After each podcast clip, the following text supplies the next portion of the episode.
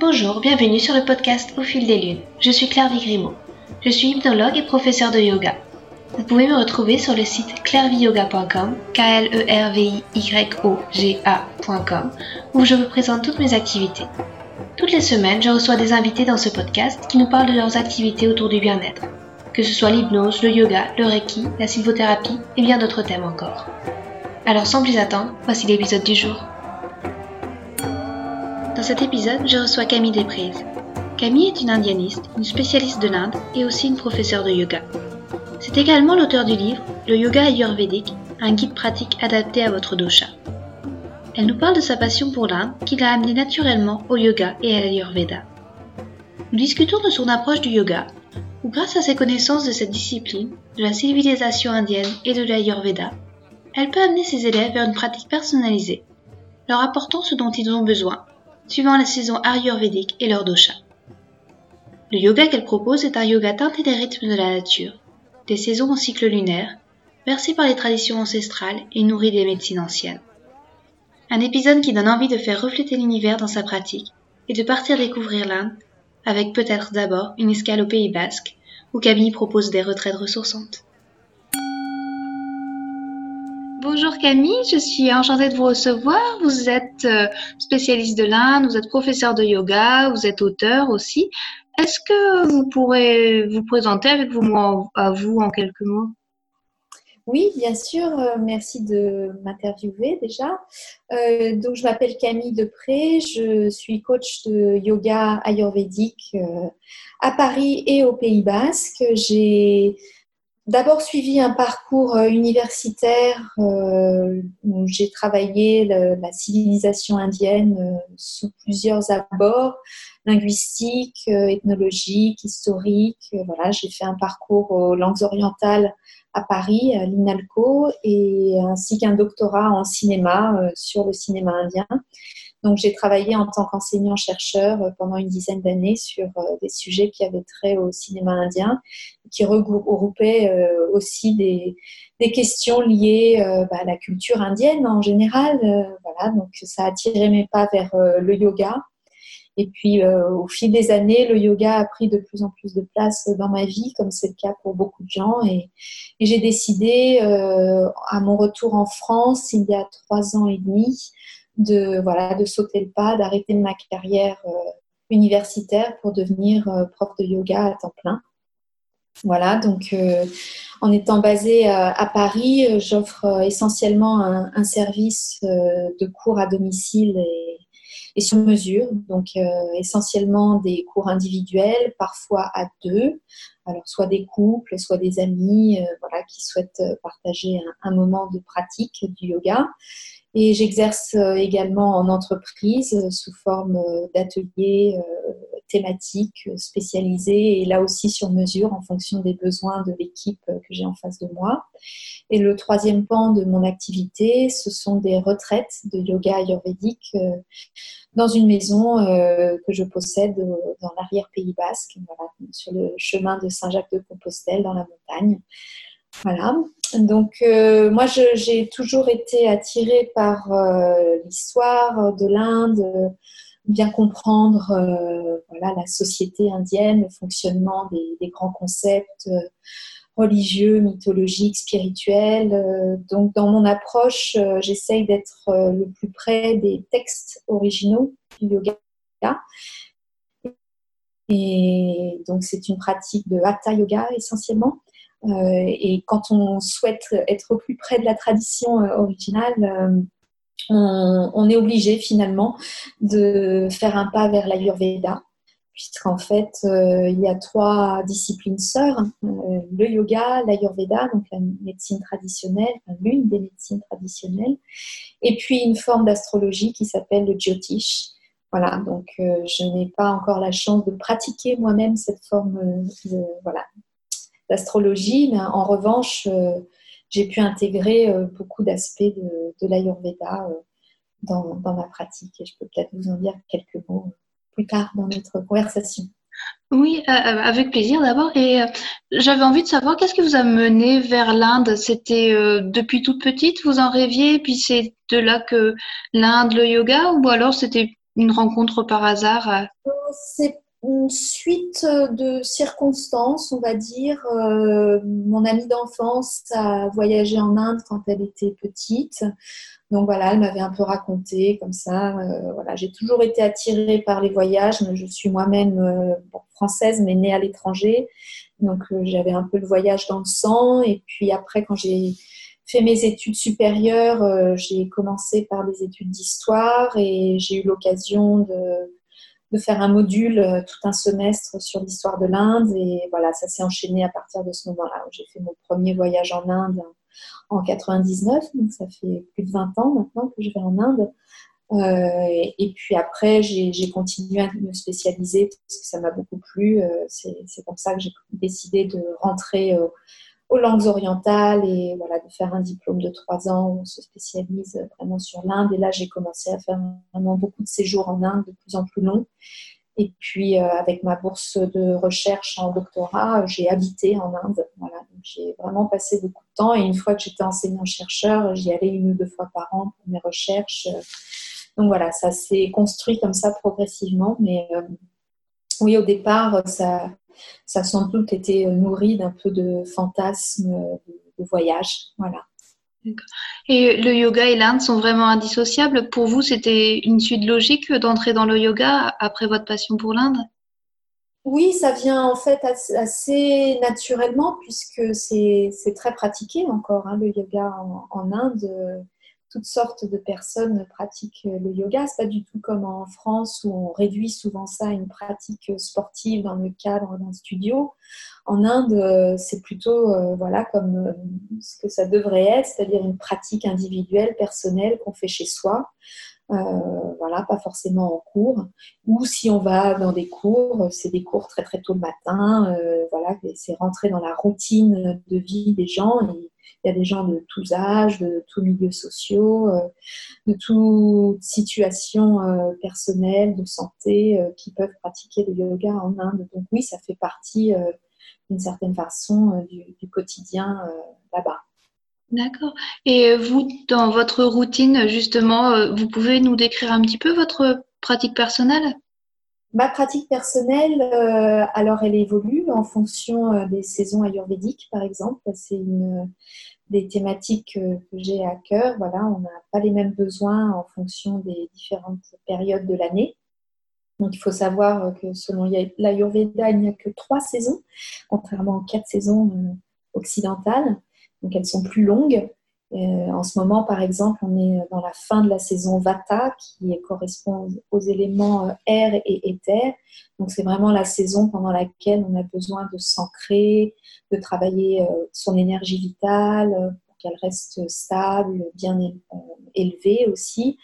voilà, pour rester en bonne santé, tout simplement. Et puis aussi travailler l'ancrage physique et mental, émotionnel, sa concentration donc voilà, en, en, ce moment, c'est les thématiques que, j'ai à cœur dans ma pratique personnelle et ma pratique est, voilà, assez globale ou holistique, comme on peut dire aussi, hein, qui intègre le corps et l'esprit. Donc ça inclut du pranayama, le travail de la respiration, du souffle, de l'énergie vitale des pratiques euh, plus posturales et euh, toujours de la méditation. Voilà, différents exercices de méditation en fonction de mes besoins aussi. Voilà, l'idée c'est de suivre un peu son intuition aussi, d'être à l'écoute de ses besoins, de son ressenti, voilà, j'aime bien suivre aussi les, cycles lunaires. Donc, voilà, on vient de passer une pleine lune, par exemple. Donc, euh, c'est quelque chose que je prends en compte aussi dans, ma pratique.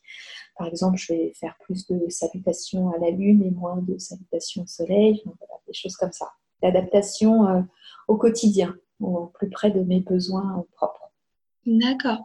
Et euh, avec vos clients, vous, fonctionnez de la même façon aussi? Vous euh, déterminez euh, bah, peut-être l'heure dosha C'est peut-être le moment aussi de parler de la relation entre yoga et Ayurveda? Ou alors ce sera plus sur les saisons, sur, bah, sur le cycle lunaire? Comment vous travaillez Oui, quand je commence une relation avec un, un, client de yoga, je leur fais toujours faire un test ayurvédique pour connaître leur profil. Pour savoir quelles sont les, zones euh, à rééquilibrer voilà, au niveau physique, euh, mental, émotionnel. Donc déjà, ça, ça me donne une trame. Et puis se greffe là-dessus, bien sûr, les saisons, les cycles lunaires, les besoins propres de la personne en fonction de ce qui se passe dans sa vie.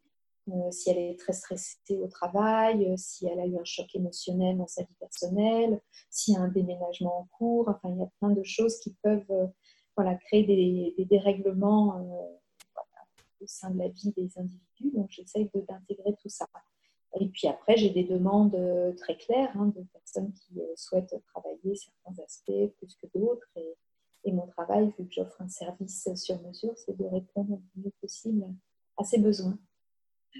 Et vos élèves, vous les suivez sur une longue période? C'est une relation, je dirais, de, disciple à maître ou c'est, plus ponctuellement euh, travailler sur un, sujet particulier Alors, euh, il y a un peu toutes les, tous les cas de figure, mais je ne me positionne pas du tout dans la posture du maître.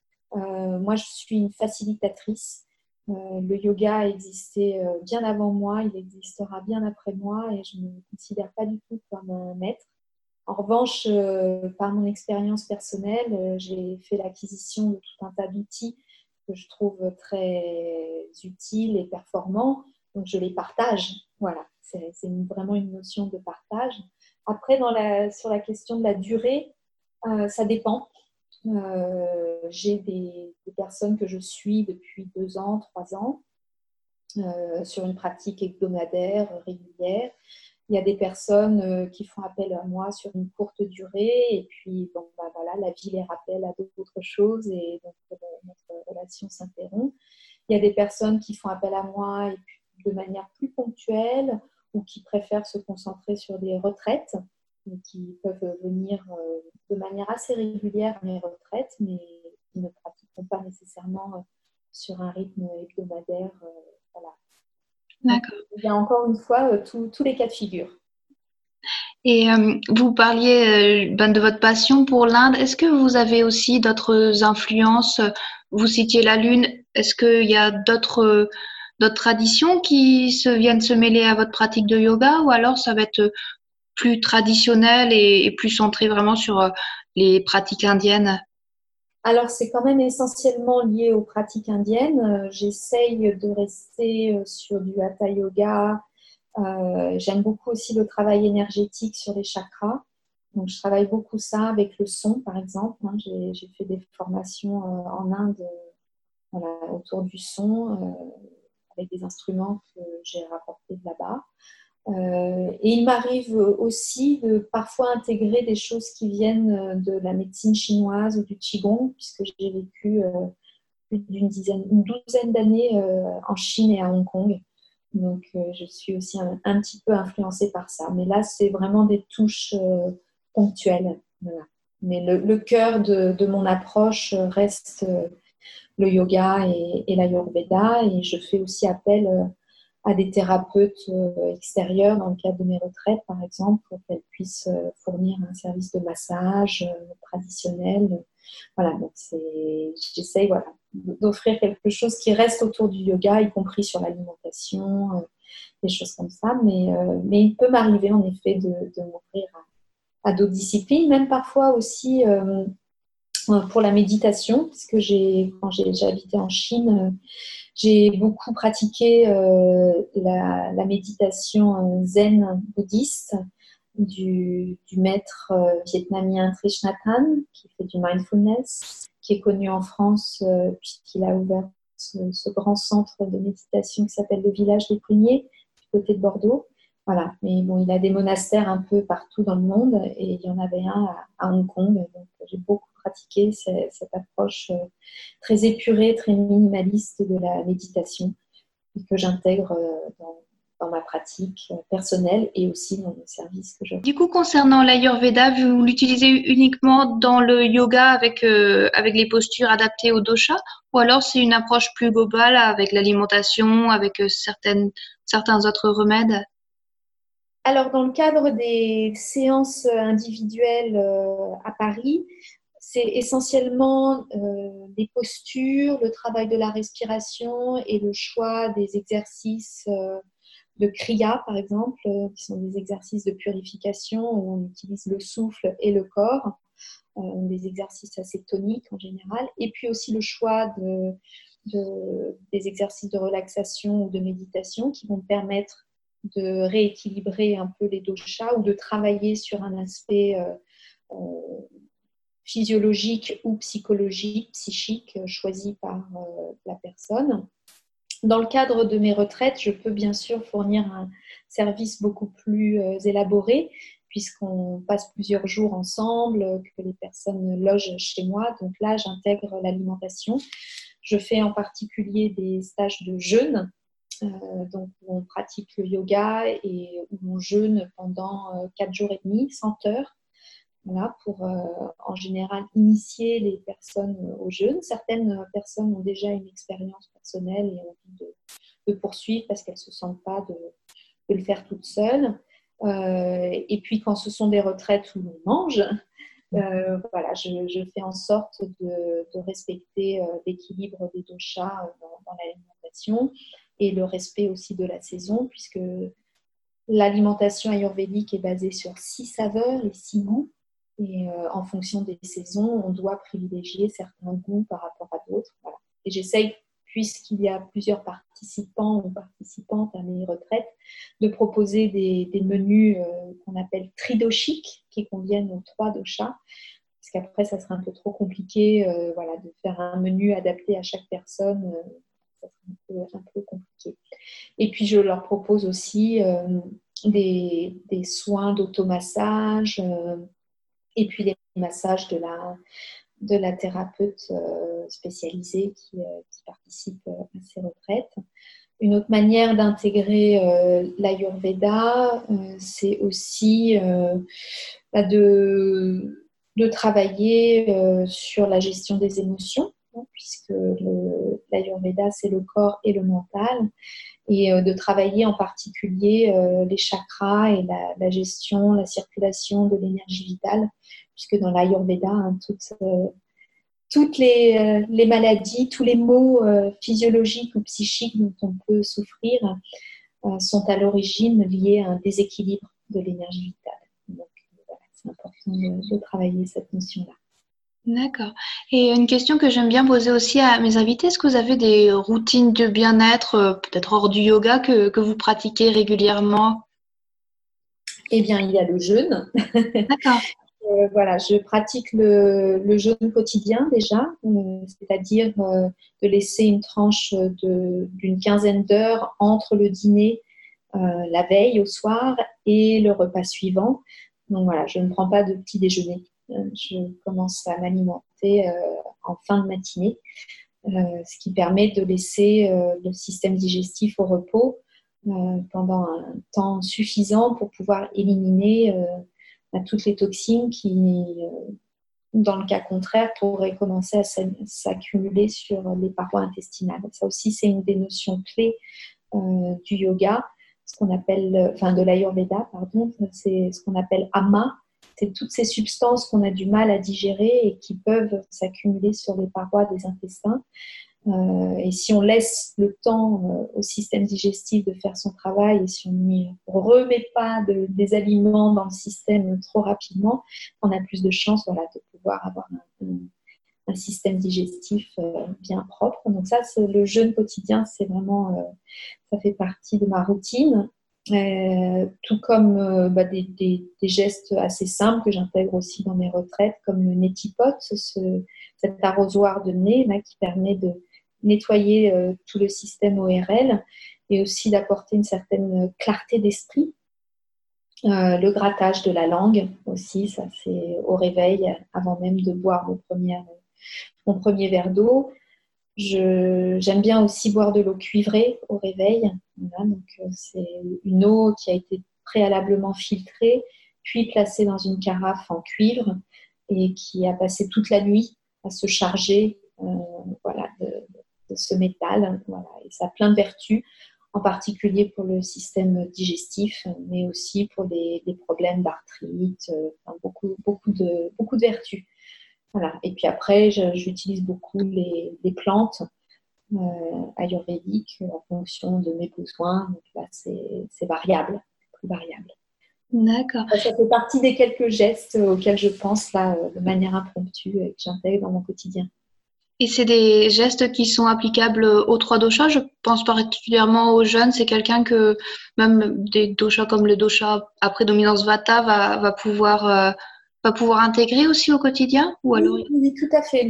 C'est vrai que les personnes vata sont les plus sensibles hein, aux, jeunes puisque c'est déjà des personnes qui euh, peuvent avoir des problèmes de poids ou euh, elles sont euh, parfois en sous-poids et non en surpoids, ou elles peuvent aussi avoir des, problèmes de, voilà, dans la régularité des prises alimentaires. Donc, le, jeûne peut contribuer à un dérèglement euh, supplémentaire, mais un jeûne quotidien, c'est différent, puisque voilà, on peut continuer à avoir euh, de la prise alimentaire le reste de la journée. Donc, euh, ça permet d'avoir des, apports dont on a besoin pour, pour les trois de chaque. Là, il n'y a pas de problème. Et puis évidemment, l'arrosoir de nez, le grattage de langue et les tisanes, les infusions, ça, ça, fonctionne pour tout le monde.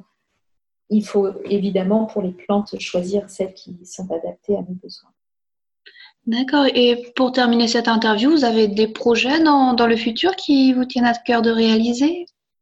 Bah, Écoutez, je, je continue à, à promouvoir euh, le livre que j'ai sorti euh, au mois de juin et qui fonctionne euh, assez bien. Donc j'aime bien euh, l'accompagner dans le cadre d'ateliers. Donc là, j'ai des ateliers prévus euh, à Paris essentiellement pour le moment où je, voilà, je propose un petit atelier thématique autour de l'Ayurveda pour faire connaître un peu mieux. Et puis une professeure de yoga, elle, propose un cours de yoga.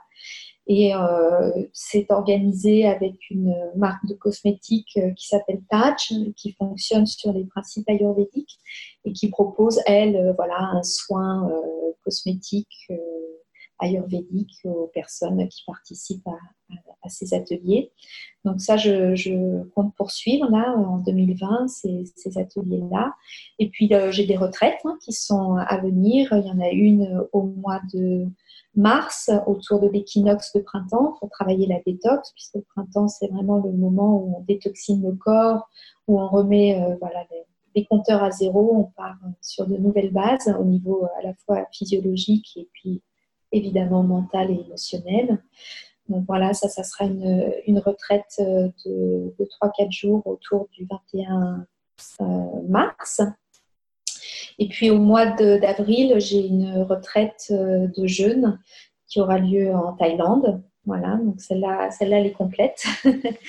et puis de nouveau un, stage de jeûne fin mai.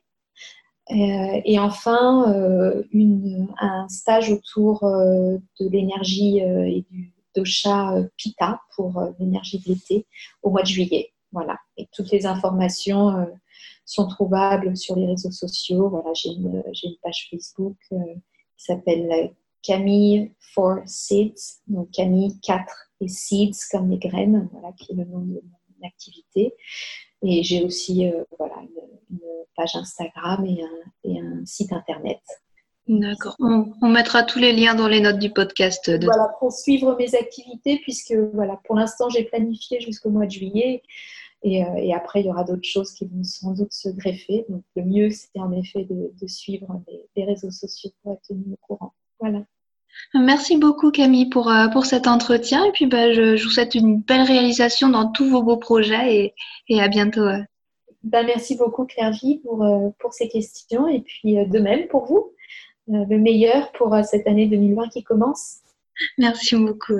Très bonne continuation. Un petit annoncement pour clore ce podcast. Vous trouverez sur mon site clairviyoga.com, K-L-E-R-V-I-Y-O-G-A.com, tous les accompagnements disponibles en hypnothérapie et yoga thérapie. Je suis à votre disposition pour vous accompagner vers un mieux-être, que ce soit en présentiel ou à distance via Skype ou Messenger. Et si vous voulez vous amuser et vivre des expériences fascinantes, faites un tour du côté des Pyrénées Atlantiques le temps d'un week-end. Une fois par mois, je vous propose des ateliers d'hypnose le vendredi soir et les matinées du yoga le samedi matin. Vous trouverez toutes les infos à la rubrique Atelier du site clairviyoga.com. Enfin, ce podcast est aussi possible grâce à l'espace membre Clairvie Yoga. En devenant membre exclusif, vous aurez accès à des articles inédits, des livrets de développement personnel et un suivi personnalisé de vos projets. où je serai à votre écoute pour vous guider et vous conseiller par un accompagnement vidéo régulier bimensuel. Merci et à bientôt.